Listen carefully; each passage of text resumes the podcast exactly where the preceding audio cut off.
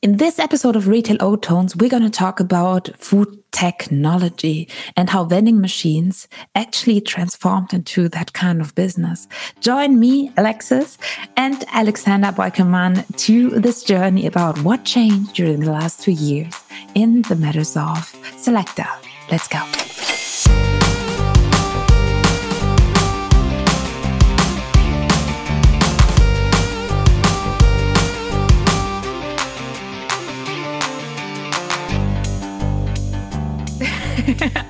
Hello and welcome to Retail O-Tones episode number three. My name is Alexis. I'm your retail podcast host, and today's episode is already episode number three.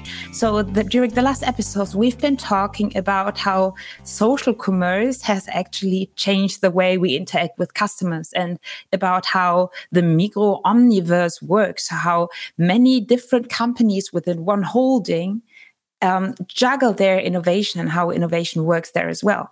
Today, we have a slightly different approach. We're looking into technology again. But obviously, I'm not doing that by myself. Here at Retail O-Tones, I get retail experts on the mic. And today I have someone it as a guest. You probably have seen it um, before. It's Alexander Breuckelmann. And if you look at what he has done I feel like he has been in retail forever because he has been working for almost 11 years within the Schwarz Group. And his experience is on a quite big range. And even afterwards, he did not stop dealing with food and food concepts. He has been doing, um, let's call it a fast food, but he didn't do just anything there. He has been the specialist for operations, food franchise operations, and business development. Give us a big round of applause for Alex. Hi, Alex. Hi. Great to have you. I was really buffed when I saw that um, what you've actually done before hopping in on uh, kind of a top position at Selecta. I'm very, very excited to have you here. Um, can you tell us a bit more about how does your day-to-day look like, business look like at Selecta? Um, day-to-day business is basically um, taking care of our uh, most important persons we have as a company. Um, that's first of all our clients, and secondly our people. Because um, in the end, right, it's it's a people business. Um, so that's that's also so uh, my let's say my main topic every day. Um, so it's it's twelve o'clock now. I already had five clients today. just like what are you doing? how's it progressing? Are you happy with our service? How can we improve? What we can do better? Um, and actually, the rest of the time I spend time with my team. I'm just working through the topics. How can we improve? What else we can do? Um, what are the next steps on, uh, on, on kind of the major projects? Um, and that's basically every day.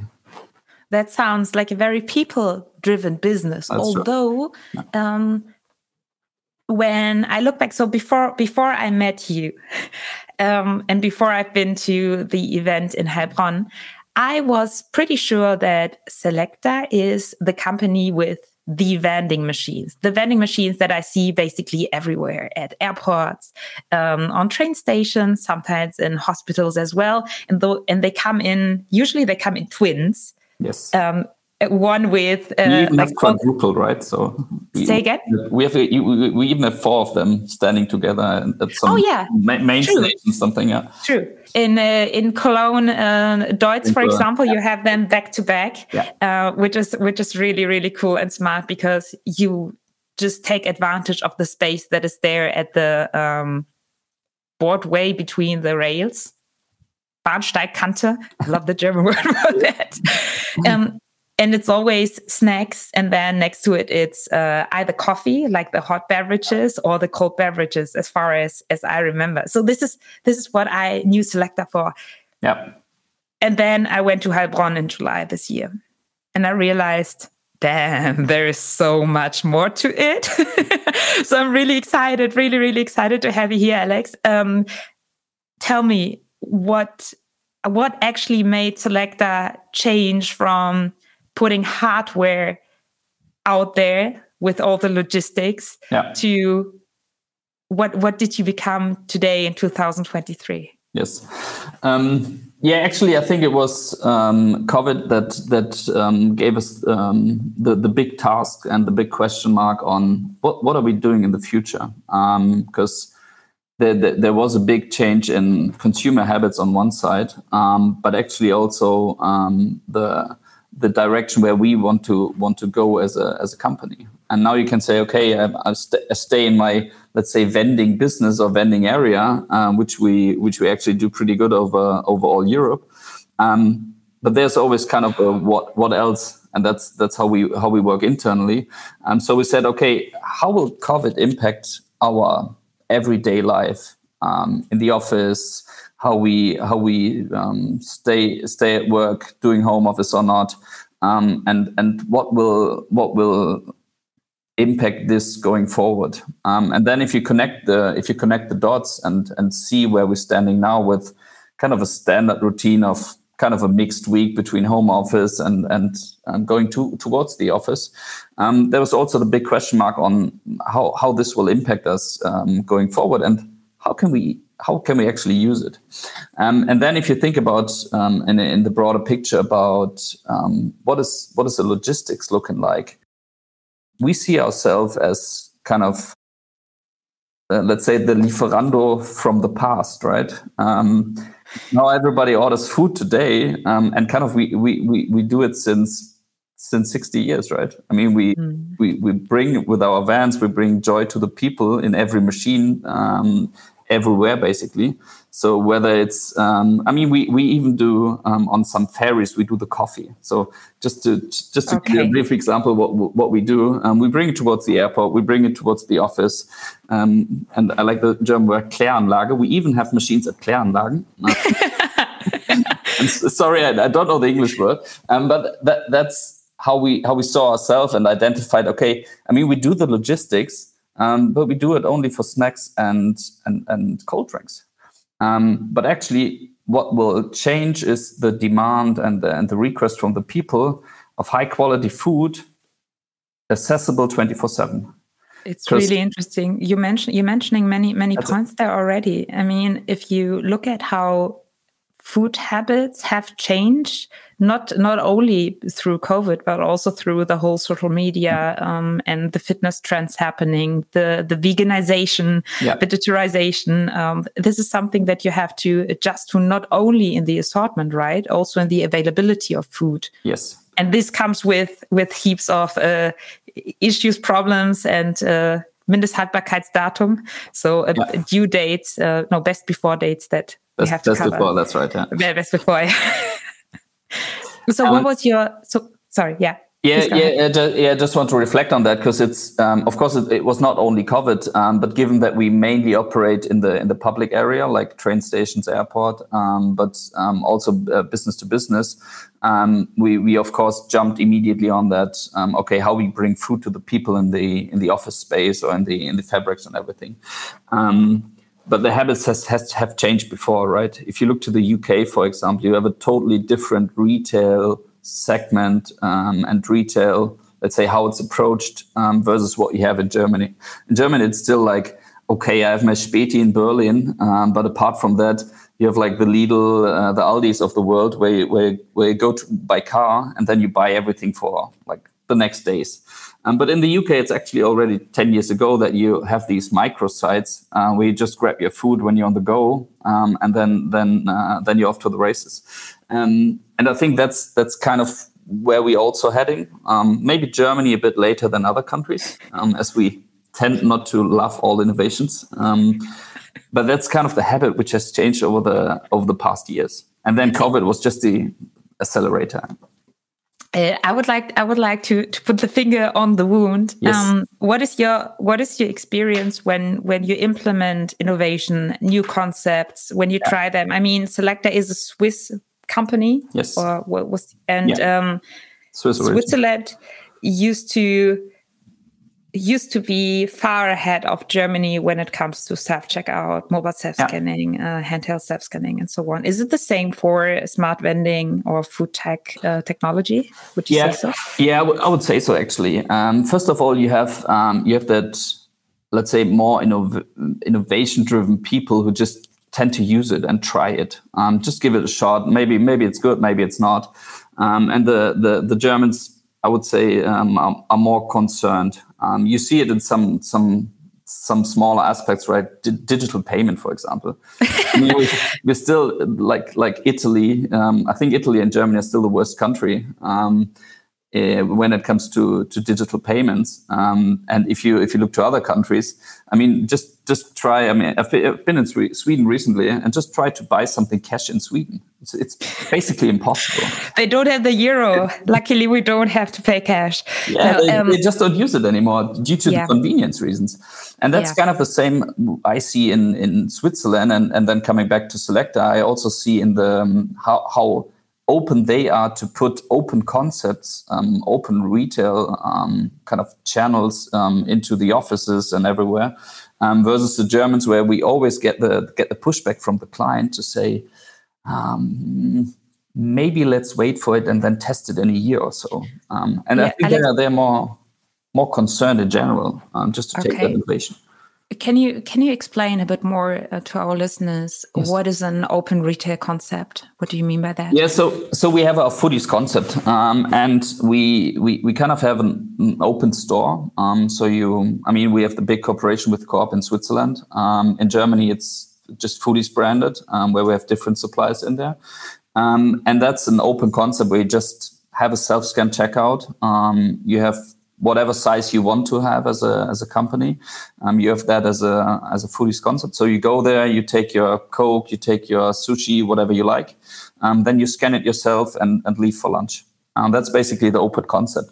And then we have the closed concept, uh, which is smart fridges. Um, so where you need to tap your card first, then the fridge open, then you take it take out uh, whatever you like, um, like fresh food, sushi, whatever, um, and then you close it, and then it's booked on your um, on your bank account. Um, and we see clear trend, right? The the, the Swiss, is really driving that open concept because they are just totally open for that. Just place it there. Let's go. We we, we we're happy to have it. Um, and the Germans tend to be more skeptical. Ah, yeah. what's gonna happen? Oh they're gonna they're gonna steal they're gonna steal everything. Um, and that's a different um, yeah the, the magic topic of inventurdifferenzen that's it.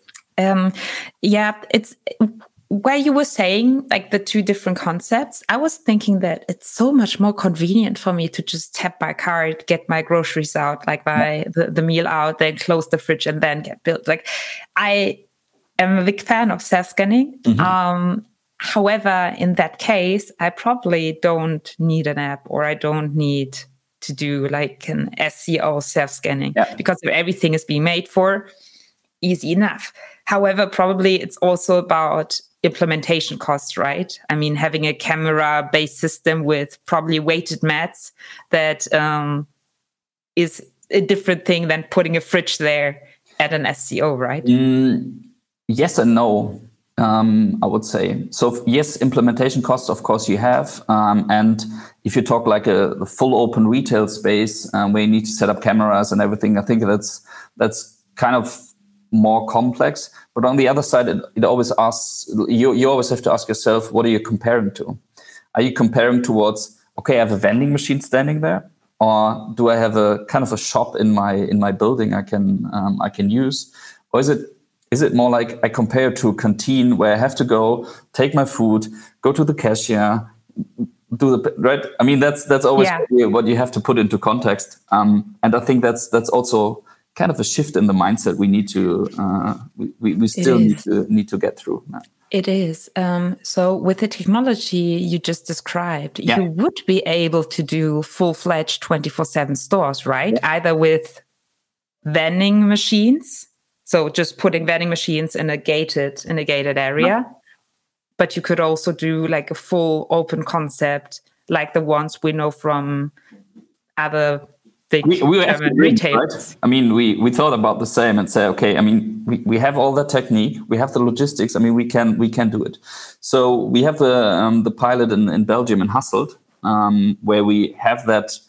You you tap yourself, uh, you enter the store with the with with the app then you can take out whatever you want. You can grab a Starbucks coffee.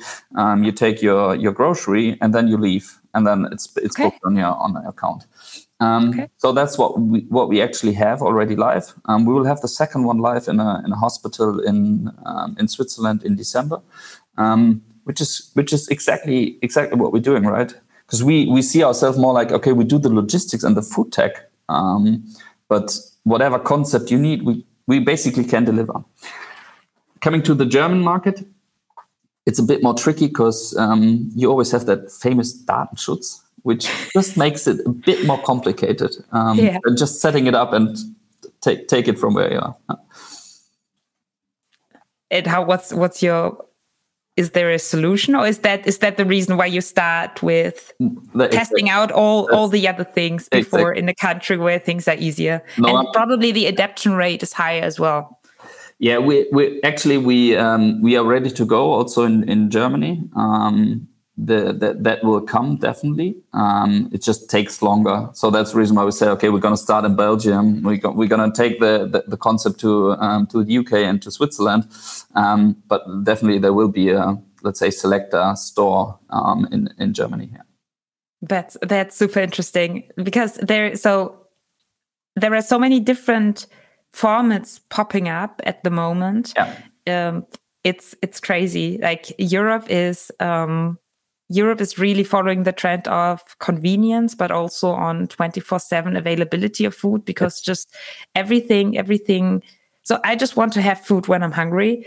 And I really, really don't like going shopping or even not being able to go shopping because the doors are closed just yeah. because it's after eight o'clock in Bavaria, for example. or, um, yeah, so you, it's, it's, coming now the push is coming now from two angles right first first yeah. push is now from the from the people who are just like open for more flexible eating instead of okay we have breakfast at 8 we have lunch at 12 and then we're going to close the day at 6 with a family dinner right that's changing yeah. i mean when you had the last day like that I, I can't even i can't even recall it think probably when I, when I was at my parents, uh, like probably. Um, so that's one push, but also on the other side, there's a push from lack of avail- availability of, of, of people, of persons doing the job, um, mm-hmm. and also the cost pressure. Because to run a canteen Monday to Friday um, with the opening hours from, let's say, 11 to 2, it's, it's kind of impossible nowadays because um, you just don't have that frequency. And on the other side, you don't have that high demand in that, let's say, home office slots on Monday or Friday. Um, and you, you can't basically plan with it when do the people yeah. really show up in the office yeah that's that's that's a big that's a big point i've been to um, a trade fair called zukunft personal so it was all about yeah. hr and i was really surprised that seeing smart fridge providers system providers there selling this as um, an employee benefit yes so we have smart fridges in our canteen. So even though the canteen is just limited uh, in the opening hours, for example, from 8 to 12 or from 8 to 1, even afterwards, you can get your food. It's we fresh, it's delivered, it's healthy, it's nutritious. Yeah. Um, and the prices are also adapted to what the employer yeah. Yeah, adds, adds to the meal. And like so, the, uh, it's the, complex. Yeah, and, and the the the number of uh, let's say open um, uh, open open jobs in Germany just also push the the companies to go in that direction. Um, I mean, that's we, we always ask the the client, what do we need? How can we help you? Kind of doing asking our questions to to get to the solutions we need to provide.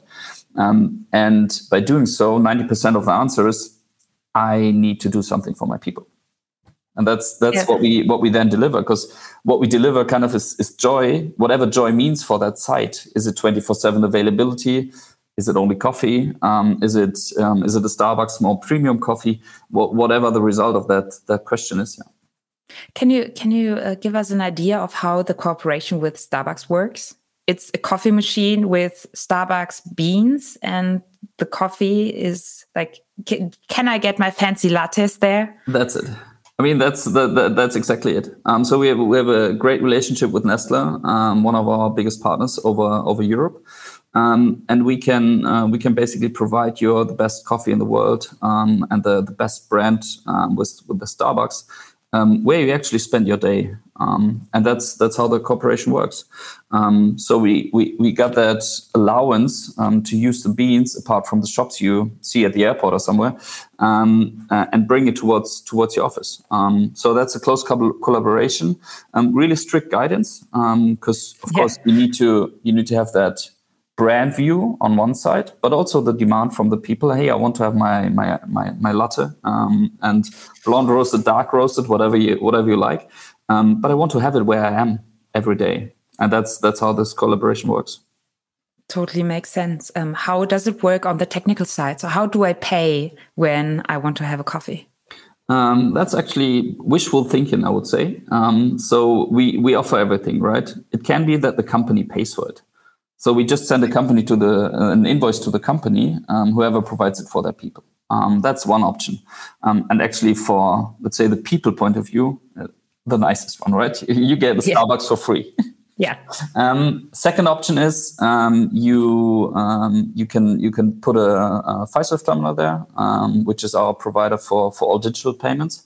Um, so you just tap your card and pay. Um, the, the, then the question is, does your company pay a subsidy? Um, so you have like a regular Starbucks price, um, or does you get 50% off because your company pays for it? Um, mm-hmm. And actually, we still have the good old cash because it's, need, it's needed in Germany. yeah, and I think so I've been to an event recently um, and it was all about the payment mix. Yes. So even though probably our bubble feels like we do not need cash in every situation nope. anymore. Um, there is still a lot of people who love to pay cash. Yes. And I like to have the option to. I do not like to be forced either way, mm-hmm. but I love to have the option to. And for me, it's a total hygiene factor to be able to pay with Apple Pay, for example. Yeah. However, there are situations where I'm okay with having cash on me, for example, the flea market or anything. It's like, I don't expect you to have a card reader. Yeah. But it's about choices always, right? Yeah, it is about choices. But actually, when we go with food tech, um, the, the, basically the choice will be limited because you can't provide a smart route with cash. I mean, technically, you would probably can do this. Um, but that's where we say, okay, no, you want food tech and the solution for the next like 10, 10 20 years. So we, we just don't do this with cash. Um, but of course, if you have, um, to take that example of, of Deutsche Bahn um, or the, the, the, the, Frankfurt airport, um, of course, you still have people who want to get rid of their cash before they leave. Um, or you have people who just like don't use cards because um, they are 12, 13, 14, something. Yeah. So that's also also a demand which we which we see. I personally, and I've had yeah. cash, so I limit I limit myself due to that. Gotcha. Um, there is one more point where I would like to have a deep dive with you into it's the whole pricing strategy. Mm-hmm. So, because y- your locations are premium locations, usually high traffic, and it's not that I plan to go there. Yeah. Um, it happens your your machines happen to be there and remember me of the craving that i have. Yeah. for example that i really want to have that sweets that i haven't eaten for quite a while. Um, and then i buy. It's more yeah. like an impulse or like hot summer days yes. i want something cold. Um, is there a specific pricing strategy when it comes to um, for example the package offers that you do? Yeah. So um, of course, it's totally different pricing, and, and, I take that example. Of course, Frankfurt Airport. Um, it's probably the, uh, the, the highest price we we see in um, in, in, food tech in in Germany. Um, but actually, if you compare it then to let's say the retail in Frankfurt Airport, I think it's it's still value for money. Um, so um, that's that's one piece of the bucket, and we look mm-hmm. at every machine individual, which our let's say technical ability allows us um, so I can I can I can send every price to every machine um, within basically an hour, and that helps us cool. to be um, let's say more thoughtful about where we do which pricing. Um, I think that's that's one one piece, and then if we if we talk about like the, the business setup, um, it's really individual company by company. And that's actually a, a, discussion also we need to we need to have with the client. So i give you the example of coffee. Um, you have a coffee price x um, but they want to do something great for their people so they reduce it by half so what we do then is we we have the half price at the machine and the, the rest of the, the payment we get from the company um, and that's a discussion we have. So we have like kind of kind of standard pricing from our side where we say, okay, that's what we need to operate that machine. Um, but on the other side, you can always you can always make the like that. Okay, I want to do something good for my persons. As I, as I said with Starbucks, right? You can get Starbucks for free if you want to for your people, um, and we, we we invoice you for that. Um, and that's how we also let's say changed our habits in how we think about selling things. We we think more about solving it. And if you talk about I don't have people on site, or I want to do something great for my people, um, solution might not be I do um, I, I, do a limited assortment something. The solution might be okay. I subsidize what I what, what food they can buy on my site.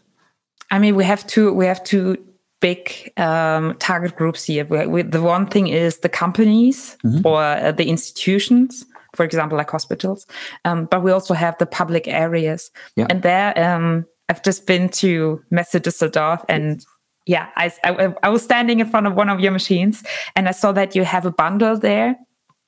When it, this September, I've been doing a hot deep dive into the whole couponing and price price reductions, price strategy thing. Yeah.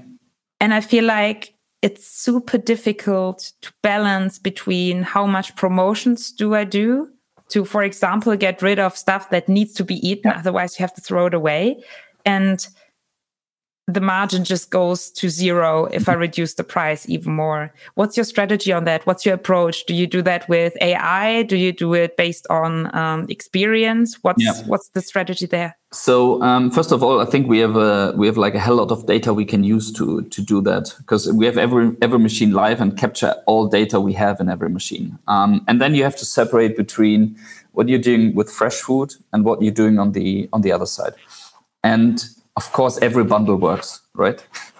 So um, whatever you you put out there and whatever you like put as a promotion it always works. I mean i grew up in really? retail, and it's just like okay put a put a red marker on that and it, it's it will fly whatever the discount is. Um, that's just maybe also a german thing how we how we tick. Um, so these these bundles are of course um, to attract the people to new innovations um, get them the idea of a new product. Um, okay, you want to test that one. Oh, that looks good. Um, that kind of innovation cycle. Um, and there we do kind of a price, additional price point um, to to just get like, okay, I, am going to try this now. Um, so that's that's one side of it, and it's more static if you look to the classic vending machines because um, you always have some, let's say, operational logistics um, you you need to do behind the scenes. So you need to have the you need to put the promotion sticker in there. You need to change ah yes, and so kind of some yeah. some right. It's vending. It's it's more complex. I mean, um, you could also work with ESLs, right? Or like um, digital price price signs. Yes, you you you can, uh, but you still have um, to to change it manually on the machine if it's an older machine.